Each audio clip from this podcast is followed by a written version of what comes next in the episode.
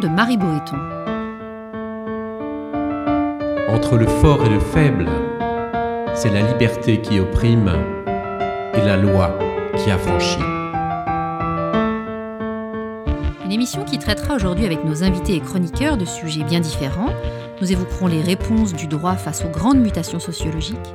Nous reviendrons sur le maintien dans les faits du délit de solidarité et nous nous livrerons enfin un petit exercice de droit comparé autour du suivi des personnes fichées S en France d'un côté et en Israël de l'autre.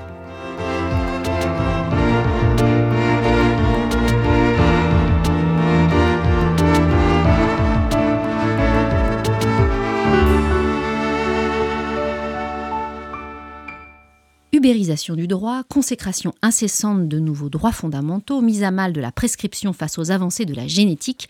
On le voit, le droit est en mutation constante. Produit d'une société elle-même en perpétuelle évolution, le droit connaît lui aussi des remaniements permanents. Pas forcément au même rythme d'ailleurs, code pénal et code civil peinent parfois à emboîter le pas aux bouleversements sociaux du moment, parfois aussi, plus rarement, ils les précèdent, s'exposant ainsi à deux critiques antagonistes, le conservatisme et l'avant-gardisme. Quoi qu'il en soit, le droit est une matière mouvante. C'est tout l'intérêt des doctoriales, ces rencontres organisées chaque année par la faculté de droit de l'Université de Nice, que de se pencher sur les mouvements de fond à l'œuvre dans le droit contemporain. Le cru 2015, particulièrement riche, donne lieu aujourd'hui à publication. Organisateur de l'événement, l'universitaire Marc Dalloz a réuni les contributions de ses différents intervenants dans un petit opus passionnant intitulé Variations juridiques et sociologiques. Bonjour Marc Dalloz. Bonjour. Vous êtes maître de conférence en droit privé à l'université de Nice Sophia Antipolis et c'est avec vous aujourd'hui qu'on va revenir donc sur ces différentes contributions. Alors j'ai envie, euh, pour commencer, de, de parler d'abord du chapitre qui est consacré aux droits fondamentaux, euh, signé Christophe Tukoff, qui explique comment la consécration permanente euh, de nouveaux droits fondamentaux risque de participer quelque part à l'atomisation croissante de la société. Alors pouvez-vous nous, nous expliquer en quoi?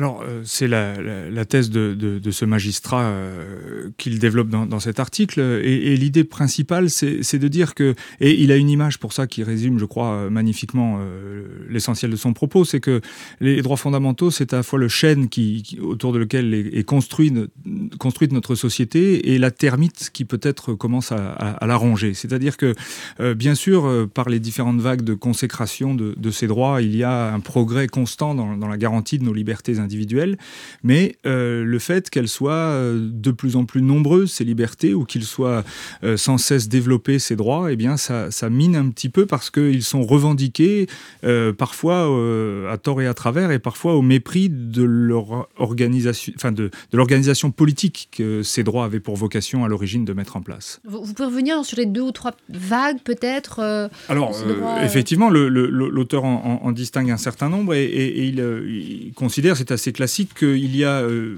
bien sûr la, première vague euh, par les grands textes, les grandes déclarations, euh, qu'elles soient anglo-saxonnes ou, qu'elles soient françaises, et, ça se situe au XVIIe et au XVIIIe siècle, et, c'est ce qu'il appelle des droits-libertés. Ce sont des libertés politiques essentiellement qui sont consacrées à, à ce stade-là de l'évolution, mais à cette première génération a succédé une seconde génération qu'il qualifie de droit créance. Euh, les droits A. Voilà, et les droits A, les droits subjectifs, mais c'est pas tout à fait la même chose. Mais disons, euh, on, revendique le droit de, le droit A, et ces euh, libertés fondamentales qui datent du milieu du XXe siècle, disons, sont d'une nature fondamentalement différente et soulèvent des questions nouvelles. Et la troisième génération de, de, droits fondamentaux, ce serait des droits plus collectifs, à vocation plus universelle encore, bien que c'était déjà un peu la vocation des premières. c'est c'est que, on cite par exemple le droit à un environnement sain, le droit des générations futures, euh, le droit d'ingérence éventuellement euh, humanitaire. Euh, et il évoque même, parce que c'est dans l'air du temps et, que certains le, développent et, le, réclament, une quatrième génération de droits qui serait liée aux, données à caractère personnel et, aux big data. Alors, à force d'en consécrer de, nouveaux euh, relativement régulièrement, est-ce qu'on s'expose en effet au risque d'une contradiction entre ces droits? L'auteur en, défend l'idée, en tout cas, c'est-à-dire qu'il euh, y a nécessairement des équilibres à, trouver entre la consécration des droits individuels que chaque individu revendique, puisqu'il lui est reconnu et qu'il lui semble indispensable, et puis la structure d'une société. Et euh, à travers quelques exemples, il, montre bien que c'est source de tension et, peut-être même de remise en cause de l'existence même de ces libertés fondamentales. D'où l'atomisation de la société. Dans, voilà, si, si chaque individu réclame pour lui seul le respect de ses droits, il n'y a plus de vivre ensemble, il n'y a plus de, droits fondamentaux qui structurent notre société. Vous pensez à un exemple euh, récent euh, dans la société française d'opposition comme ça entre euh, les nécessités de l'organisation sociale et puis la revendication de certains droits individuels? Alors, moi, je pourrais penser à un certain nombre, mais l'auteur en développe deux particulièrement, à partir du mariage pour tous, et cette idée que les maires, en tout cas un certain nombre d'entre eux, revendiquaient, au nom de leur liberté de conscience, la possibilité de ne pas consacrer un, mariage homosexuel, alors qu'ils sont les, représentants euh, de la loi et qu'ils sont euh, chargés de l'appliquer. Et il y a là, on voit bien, une, espèce de tension mm-hmm. entre, entre ce qui relève de leur liberté en tant qu'individu et ce qui relève des droits fondamentaux reconnus et, consacrés dans, l'ordre juridique. On parle aussi parfois des lois euh, sécuritaires, des lois antiterroristes. Alors bien sûr, et, l'actualité en, donne sans cesse malheureusement plus d'exemples. La, question de savoir si on peut fouiller les voyageurs de la SNCF pour éviter que ne se reproduisent les incidents du Thalys, eh bien, a servi d'exemple euh, à Christophe Pour montrer que euh, invoque le droit à la vie privée là où des questions de sécurité collective euh, pourraient tout autant être considérées, la sûreté étant un droit fondamental qui protège tout le monde. Est-ce que dans, ce cadre, on, peut s'interroger sur, sur, le rôle joué par la Cour européenne des droits de l'homme? Certains disent, au fond, euh, elle reconnaît euh, sans cesse de nouveaux droits qui n'auraient peut-être pas euh, été reconnus comme tels par nos juridictions internes. Et en même temps, en agissant de la sorte, quelque part, elle fait peut-être fi de l'architecture politique et juridique de nos, de nos États. Absolument. Euh, c'est une critique euh, importante. Euh, évidemment, la Cour européenne des droits de l'homme a, d'abord travaillé à la promotion des droits et à l'exigence que chacun des, des États du continent européen les respecte toujours mieux. Mais, mais ça, soulève quand même parfois des questions. Alors, on pourrait citer l'exigence que la France, sous peine d'être condamnée, accepte de, donner un état civil à des enfants nés sous, sous, la, par, par les, la gestation pour mhm. autrui. Euh, on pourrait aussi citer la question de notre procureur qui a fait l'objet de nombreuses critiques dans, la jurisprudence depuis l'arrêt Medvedev de, 2008. Et notre ordonnancement juridique français, euh, qui n'est quand même pas euh, le, pire de tous, eh bien, se voit souvent critiqué, mais peut-être effectivement pour un problème plus culturel que d'une méconnaissance de droits fondamentaux. Euh, peut-être aussi que la Cour européenne euh, a réussi à promouvoir des droits que nous ne réussirions pas à promouvoir. Euh, Bien sûr. parce que les, les, notre législateur peut se dire oh là là, c'est très politicien tout ça, je ne veux pas me risquer. On l'a vu sur les prisons notamment, la CEDH a pu être très courageuse là où le législateur l'était moins en France. Bien sûr, et, elle, me semble-t-il, en tout cas, elle, participe à une évolution de la société et de, la manière de concevoir un certain nombre de questions. Le, changement d'état civil, puisqu'il en était question il y a un instant, des, transsexuels, c'est une question qui aujourd'hui ne soulève plus véritablement de discussion, alors que quand la France avait été condamnée pour euh, euh, refuser de, de, une telle modification, modifications, eh bien, ça avait euh, entraîné des levées de boucliers. Donc, bien sûr, elle participe à l'évolution de la société et, et, le plus souvent dans le bon sens, quand même. Alors dans votre ouvrage, euh, enfin dans l'ouvrage que, vous coordonnez, dans tous ces textes que vous avez réunis, euh, une question intéressante est abordée, celle de l'ubérisation du droit. Alors on en parle de plus en plus. Je, voulais y revenir avec vous. C'est, je crois, Irina Parashkevova et Marina Teller qui abordent la question. D'abord, comment on peut définir en quelques mots ce phénomène d'ubérisation du droit? Alors, euh, elle regrette un peu d'avoir utilisé ce, néologisme parce qu'il contient une connotation péjorative contre laquelle elles essayent de, lutter parce que euh, elles préfèrent euh, utiliser, et, tout au long de, leur intervention et de leur article, il est question de l'économie collaborative. Alors, l'économie collaborative, ça, renvoie au fait que des particuliers peuvent échanger avec d'autres particuliers des, biens ou des services sous forme de vente ou de location communication par l'intermédiaire de euh, euh, places de marché virtuelles ou d'une plateforme de mise en relation, euh, laquelle perçoit au passage une commission prélevée sur les transactions qu'elle a ainsi permises.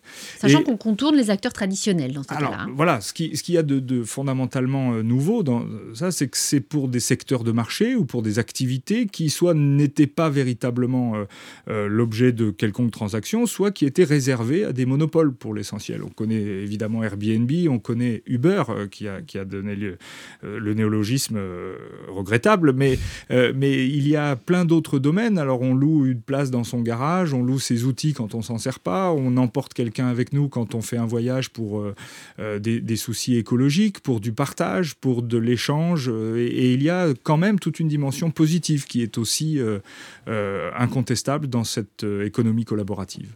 Alors, dans le domaine du droit à strictement parler, les plateformes d'édition de documents juridiques se multiplient hein, grâce à des algorithmes euh, d'informatisation des tâches. Est-ce que vous pensez que ça va à terme mettre à mal euh, certaines professions? Je pense aux avocats, aux notaires. Est-ce qu'ils ont à craindre de ça? Oui, incontestablement. Je, crois qu'ils en ont d'ailleurs tout à fait conscience et, ils luttent pour euh, préserver le, monopole. Et il y a de bonnes raisons pour cela, parce que la profession d'avocat, euh, soumise au serment, euh, a, des, des, obligations particulières qui protègent le client et qui font d'eux des auxiliaires de justice incontournables, méritent d'être protégés. Mais il y a aussi, pardon pour la comparaison, mais pour les avocats comme pour les taxis, sans doute, des domaines dans lesquels les tarifs qui sont euh, utiliser, leur, leur, euh, leur monopole de la connaissance du droit euh, ne se justifie absolument pas. Il faudrait que chaque citoyen soit en mesure de le connaître, de le comprendre, d'y avoir accès. Quand il s'agit ensuite de, de, l'organiser, de le défendre, là, ils sont indispensables. Mais pour l'accès à la connaissance du droit, je crois qu'on peut envisager cela peut-être avec plus de sérénité que, que, que de crainte. Vous parlez enfin dans votre ouvrage euh, d'un sujet qui euh, est, tout à fait dans l'actualité pour le coup, qui est euh, l'avenir de la prescription, à l'aune notamment des avancées de la génétique ce principe même de la prescription semble de plus en plus faire débat. Alors d'abord, est-ce que vous êtes d'accord avec le constat? Enfin, On peut d'ailleurs revenir sur ce qui fonde la prescription originellement. Alors, pour, expliquer euh, la prescription que, la France euh, consacre depuis toujours et que, euh, contrairement à certains pays européens, par exemple, hein, mais la, France y est attachée et les arguments était bon. Euh, c'était le, droit à l'oubli des personnes qui avaient euh, commis des infractions. C'était le souci de ne pas réveiller un trouble social qui s'était apaisé euh, parce que la vie avait repris son cours. Et puis, surtout, l'argument juridique, c'était la, la crainte de l'erreur judiciaire qui serait inversement proportionnelle au, temps qui sépare l'acte du jugement. Ces, trois arguments, pour des raisons diverses, sont plus recevable aujourd'hui. L'épreuve, euh, vous l'avez évoqué, la science permet de les euh, établir avec beaucoup plus de certitude que les anciens modes de preuve. C'est vrai qu'un témoignage, dix ans après, 20 ans après, n'a plus de valeur probante, mais une empreinte génétique, si elle est prélevée correctement et analysée correctement, on sait si elle appartient à telle ou telle personne. Et puis surtout, euh, la place des victimes dans notre société fait que le droit à l'oubli, eh il y a plus grand monde pour considérer que c'est un véritable droit. Euh, plus personne n'admet que quand on est convaincu de la culpabilité d'une personne, euh, qui peut-être passe aux aveux, euh, le simple argument que c'était il y a 10 ans ou 12 ans ou 15 ans, ce soit devenu un obstacle. C'est plus, recevable. À l'action publique. L'acceptabilité sociale n'est plus au rendez-vous. Je crois qu'il n'y a plus d'acceptabilité sociale de, cette, de cet argument-là. c'est peut-être confondre le rôle du droit pénal, en tout cas c'est une opinion personnelle, le rôle du droit pénal avec le rôle d'autres branches du droit. Le droit pénal est là pour sanctionner les auteurs d'infractions et peut-être si l'inaction du pouvoir public a, duré aussi longtemps, eh bien, c'est trop tard pour juger une personne. Si depuis euh, dix ans qu'elle a commis un crime ou trois ans qu'elle a commis un délit, puisque ce sont les, délais actuels, euh, sous réserve de toutes les dérogations qui existent, parce que ça aussi, ça perturbe un peu la, visibilité de cette euh, institution, euh, eh bien si sous réserve, euh, si sous prétexte que le temps a passé, on peut plus le juger, c'est recevable. Mais la victime, elle, elle doit pouvoir obtenir réparation, elle doit pouvoir bénéficier de la solidarité nationale, elle, elle doit pouvoir être reconnue en tant que victime sans, me semble-t-il, systématiquement mobiliser l'action publique. Vous faites bien la distinction entre le civil et le pénal, pour le coup, c'est ça hein? Oui, oui, moi je suis convaincu que la prescription en matière pénale, elle, elle, elle, pâtit un petit peu de cette euh, confusion qu'on fait trop souvent entre le, le, la, mission de, euh, de maintien de l'ordre public et de sanction, de punition de ceux qui ont enfreint les, les valeurs essentielles d'une société, avec euh, le moyen euh, par lequel on pense que la victime va pouvoir se reconstruire. Euh, on, juge les incapables, euh, enfin les, pardon, les, personnes atteintes de troubles psychiques ou neuropsychiques pour que la victime puisse s'entendre dire qu'elle est effectivement victime. oui, très bien, mais il y a sans doute des institutions qui pourraient être mises en place, des règles juridiques qui existent déjà et qui aboutiraient au même résultat sans mobiliser le droit pénal on va, on, le sait en ce moment, une, réforme est, en train d'être débattue au Parlement euh, sur, euh, donc sur l'allongement des délais de prescription. Est-ce que vous ne pensez pas que si on les allonge euh, quasiment sans fin, puisque là, ce qui est envisagé, c'est 20 ans pour les crimes, est-ce qu'au fond, on ne risque pas malgré tout de s'exposer à un risque plus grand d'erreur judiciaire? Avoir l'ADN, c'est une chose, mais c'est pas parce qu'on a le sperme d'un individu que pour autant il est violeur. Ce sont deux choses bien différentes. Donc il faudra malgré tout collecter d'autres preuve que la seule génétique. Et comme vous le disiez vous-même, au bout de 20 ans, ma foi, un témoignage. Euh, ça, sera, ça sera un problème. Je crois que, euh, de toute façon, à l'heure actuelle, avec euh, les, évolutions prétoriennes de cette question, euh, on, en est déjà là. C'est-à-dire que dès lors que l'infraction n'a pu être découverte que dans des conditions qui permettent l'exercice de l'action publique, ça reporte le point de départ du délai de prescription. En définitive, les faits peuvent remonter à 15 ou 20 ans déjà dans un grand nombre de domaines. la dissimulation de l'acte criminel fait que le point de départ du délai de prescription est reporté d'autant. Et, donc, euh, c'est simplement que les magistrats et euh, l'opinion publique, euh, euh, quand on a la certitude de la, de la culpabilité, ne veut pas entendre l'argument de la prescription. Et donc la, vraie problématique, c'est la certitude. Encore faut-il avoir la certitude. Voilà. Et, ça, ça, ça il n'est pas dit qu'on l'obtienne à force d'allonger, d'allonger sans cesse les prescriptions. Ah, ah, on pourrait même exposer les victimes à une grande déception finalement. Absolument, absolument. Moi, je pense qu'on n'y arrivera pas mieux 20 ans après. simplement, les fois où on, on, sera en mesure de le faire, eh bien peut-être qu'on aura la satisfaction de pouvoir juger encore la personne. Merci beaucoup, Marc Dalloz. Je vous en prie, c'était un plaisir. Je voudrais revenir aujourd'hui sur l'aide aux migrants. Le plus grand flou règne en effet sur ce qu'il est ou non permis de faire en faveur des étrangers en situation irrégulière. On s'en souvient, le gouvernement Hérault avait amplement communiqué fin 2012 autour de l'abrogation du délit dit de solidarité. On en avait déduit, un peu vite, la fin des poursuites judiciaires envers les bénévoles et militants impliqués en faveur des migrants. À tort. Les procès de Pierre-Alain Manoni et de Cédric Héroux, deux citoyens de la vallée de la Roya, proche de la frontière italienne, poursuivis tous deux pour aide au séjour d'étrangers en situation irrégulière, sont venus récemment le rappeler. Le premier a finalement été relaxé début janvier et le second doit être fixé sur son sort début février. Pour rappel, huit mois de prison ont été requis à son encontre. Que dit donc la loi en la matière? L'aide au séjour des étrangers en situation irrégulière obéit à une réglementation très stricte et très complexe. Depuis l'abrogation en 2012 du délit de solidarité, les poursuites en direction des bénévoles apportant leur soutien aux migrants sont très strictement encadrées par le Code de l'entrée et du séjour des étrangers et du droit d'asile, le fameux CESEDA. Ainsi, seuls ceux qui ont facilité ou tenté de faciliter l'entrée, la circulation ou le séjour irrégulier d'un étranger en France encourt 5 ans de prison et 30 000 euros d'amende. En revanche, une immunité humanitaire exempte de poursuite ceux qui, sans but lucratif, portent assistance à un étranger afin de lui assurer des conditions de vie dignes, et notamment, précise le CESEDA, en lui offrant des prestations de restauration, d'hébergement ou de soins médicaux. En clair, on peut porter secours aux étrangers en détresse ou en danger, mais pas les aider à entrer en France ou à y circuler. Ainsi, on tombe sous le coup de la loi si on les emmène en voiture vers une gare pour leur permettre de continuer leur périple. En revanche, on peut les prendre à bord de son véhicule si on les trouve aérés dangereusement sur une route. Voilà pour les grands principes. Dans la réalité, les choses s'avèrent beaucoup plus compliquées. Il est souvent difficile d'établir clairement les faits, de connaître l'intention exacte des bénévoles, de savoir dans quel cadre précis ils ont rencontré les migrants. Alors au parquet de Nice, où le gros des contentieux est géré, on assure qu'en cas de doute, on classe sans suite plutôt que de poursuivre à tort un auteur. De son côté, le monde associatif déplore, lui, l'activisme des autorités judiciaires. Au GISTI, le groupe d'information et de soutien des immigrés, on dénonce notamment les, je cite, délits prétextes qui permettent d'une façon ou d'une autre de poursuivre les bénévoles. Des délits tels que la mise en danger d'autrui, le travail dissimulé, l'occupation illégale de sites privés. La plupart des associations réclament d'ailleurs la suppression pure et simple des poursuites engagées à l'encontre des militants, et ce, y compris lorsqu'ils facilitent l'entrée sur le territoire français d'étrangers en situation irrégulière. Pour les responsables associatifs, seuls les passeurs, c'est-à-dire ceux qui pratiquent la traite d'êtres humains et s'enrichissent sur le dos des migrants, méritent d'être sanctionnés. Alors les tribunaux, au final, font plutôt la part des choses. La chancellerie appelle d'ailleurs régulièrement les juges à faire preuve de discernement sur le sujet. Seuls, en général, les véritables passeurs écopent de peine de prison ferme. Les militants associatifs bénéficient le plus souvent d'une relaxe ou sont sanctionnés d'une amende ou d'une peine de prison avec sursis.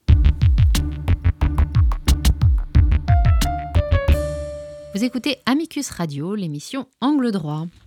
C'est désormais l'heure de retrouver la chronique de Nicolas Hervieux, juriste à l'université Paris-Ouest Nanterre et fin connaisseur de la jurisprudence européenne. Bonjour Nicolas Hervieux. Bonjour Marie Boéton. Un exemple en matière de lutte contre le terrorisme. Tel est le véritable cri du cœur lancé par quelques hommes politiques français à destination du gouvernement israélien. Ces louanges ont surtout été proférées par deux députés du parti Les Républicains au début du mois d'août 2016, à l'issue de leur brève visite en Israël. Leur principal objet d'admiration Le dispositif de détention administrative des suspects de terrorisme. En effet, en Israël, il est possible de détenir une personne sur le fondement d'une simple décision administrative, sans poursuite pénale, sans l'informer des charges qui pèsent contre lui et surtout sans limite de temps. Héritage du mandat britannique, ce dispositif israélien de détention administrative indéfinie déroge singulièrement au droit commun. Il habilite le ministre de la Défense à priver de liberté une personne pour une période de six mois, renouvelable indéfiniment, et ce, lorsque ce ministre, je cite, a des motifs raisonnables de croire que la sécurité nationale ou la sécurité publique requiert qu'une personne soit détenue.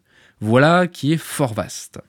Certes, la personne détenue doit être présentée à un juge dans un délai de 48 heures après son arrestation, puis faire l'objet d'un examen juridictionnel tous les trois mois. Le tout sous le contrôle de la Cour suprême qui peut être saisie en appel.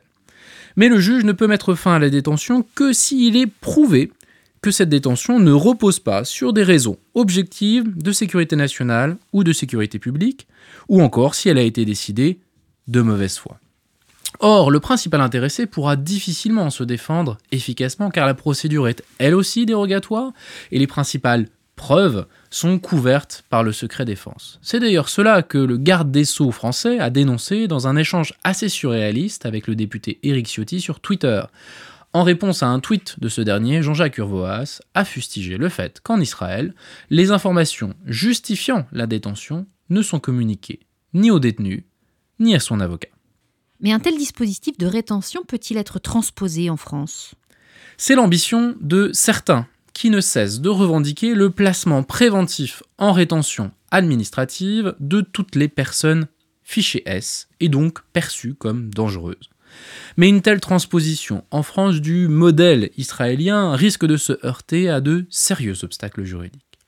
Certes, la rétention administrative existe déjà dans notre droit. Ainsi, un préfet peut décider de priver de liberté un ressortissant étranger en situation irrégulière. Mais uniquement pour permettre son prompt éloignement de la France et sous le contrôle d'un juge judiciaire. Certes également, le régime de l'état d'urgence permet déjà au ministre de l'Intérieur d'édicter une mesure limitative de liberté, en l'occurrence une assignation à résidence, fondée sur la menace que représenterait une personne. Mais un placement en détention administrative des fichiers S serait bien différent. En effet, il s'agirait alors d'une mesure privative de liberté et non, comme l'assignation à résidence, une simple mesure restrictive de liberté. À ce titre donc, une garantie cruciale de l'état de droit serait en cause. Au plan national, la liberté individuelle au sens de l'article 66 de la Constitution, et au plan européen, le droit à la sûreté garanti par l'article 5 de la Convention européenne des droits de l'homme. Pour la préserver, un ensemble de garanties procédurales sont requises, dont en tout premier lieu un contrôle juridictionnel de la mesure privative de liberté. Et l'article 66 de la Constitution exigerait d'ailleurs l'intervention d'un juge judiciaire. Mais au-delà, la rétention des fichiers S achoperait sur deux obstacles, le motif et la durée de la privation de liberté. Le motif d'abord une simple menace à l'ordre public, fondée sur des indices recueillis par les services de renseignement, peut difficilement fonder une privation pérenne de liberté sans inculpation. Car dans un état de droit, de deux choses l'une. Soit la menace de passage à l'acte est véritablement caractérisée, et des poursuites pénales doivent donc être initiées. Soit cette menace ne l'est pas assez, et une mesure aussi grave que la privation de liberté serait injustifiée. La durée ensuite. Si une privation brève de liberté, telle une garde à vue, est possible, une détention de plusieurs mois, sans poursuite pénale, motivée par de simples soupçons, ne peut être tolérée, sauf à rétablir l'arbitraire propre aux lettres de cachet d'Ancien Régime. La menace terroriste, aussi grave soit-elle, et même le contexte d'état d'urgence n'y change rien. C'est d'ailleurs la conclusion à laquelle est parvenue la Cour européenne des droits de l'homme en 2009. Elle a fermement condamné un dispositif britannique de détention administrative à durée indéterminée à l'égard d'étrangers soupçonnés d'activité terroriste, et ce, alors même que le Royaume-Uni avait activé l'état d'urgence. Dès lors, pour permettre la détention administrative des fiches S, il faudrait que la France révise sa constitution et se retire de la CEDH. Oui, effectivement, mais ce serait une rupture considérable dans nos garanties fondamentales, et cela affaiblirait ce qui constitue l'un des plus importants piliers de l'état de droit au service des citoyens, le droit de ne pas être arbitrairement privé de sa liberté. Certes, d'aucuns pourraient répondre que la lutte contre le terrorisme est à ce prix, mais en réalité, le jeu en vaut-il la chandelle? Rien n'est moins sûr. D'ailleurs, le bilan du fameux modèle israélien est pour le moins contrasté. Pour lutter farouchement contre le terrorisme, mieux vaut donc utiliser les nombreuses armes du droit, plutôt que d'alimenter un peu plus encore la spirale de l'exception. Car comme l'a récemment indiqué l'ancien président de la Cour suprême d'Israël, le grand juge Aaron Barak, le terrorisme ne justifie pas l'abandon des règles de droit reconnues. C'est ce qui nous distingue des terroristes eux-mêmes, qui agissent à l'encontre du droit en le violant et en le foulant aux pieds.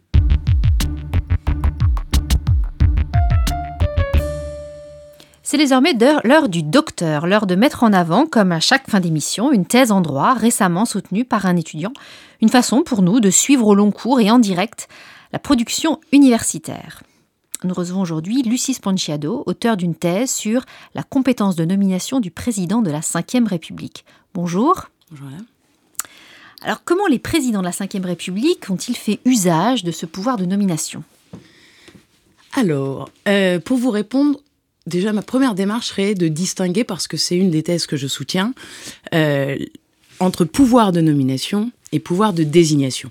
Je montre qu'en fait, le président de la République est compétent pour signer les actes de nomination, mais finalement, il n'est pas compétent pour choisir les personnes à nommer.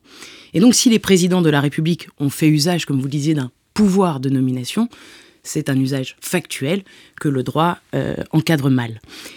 Pour le dire simplement, je crois que le pouvoir de nomination est allé en s'étendant tout au long de la Ve République, sûrement parce que les différents présidents de la République se sont aperçus qu'il s'agit d'un pouvoir majeur.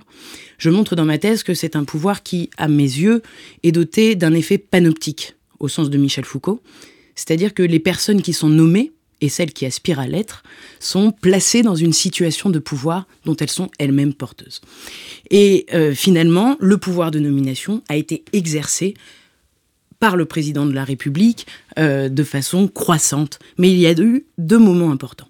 D'abord le moment de Gaulle, qui s'est servi des nominations avant même d'entrer en fonction pour écrire la constitution de la Ve République.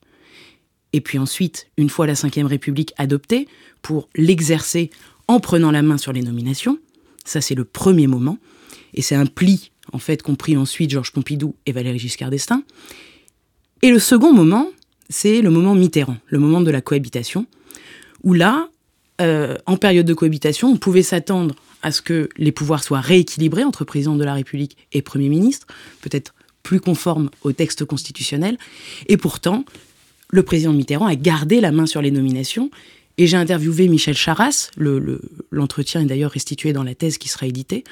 Euh, et Michel Charras explique bien que ils se sont arrangés, le, Premier ministre Chirac euh, et, le président Mitterrand, euh, pour nommer de façon, disons, trivialement, un coup toi, un coup moi.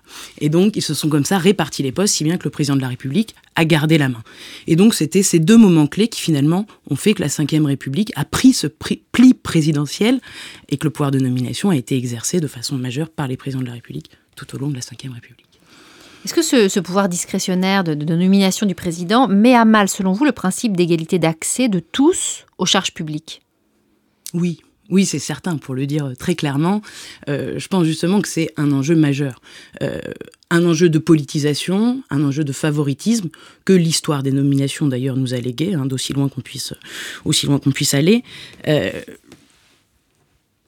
ce qu'il faut dire, c'est qu'en droit, le pouvoir discrétionnaire de nomination, il existe dans énormément de cas. On est en situation de pouvoir discrétionnaire chaque fois que pour un même poste, le président de la République peut légalement choisir différentes personnes.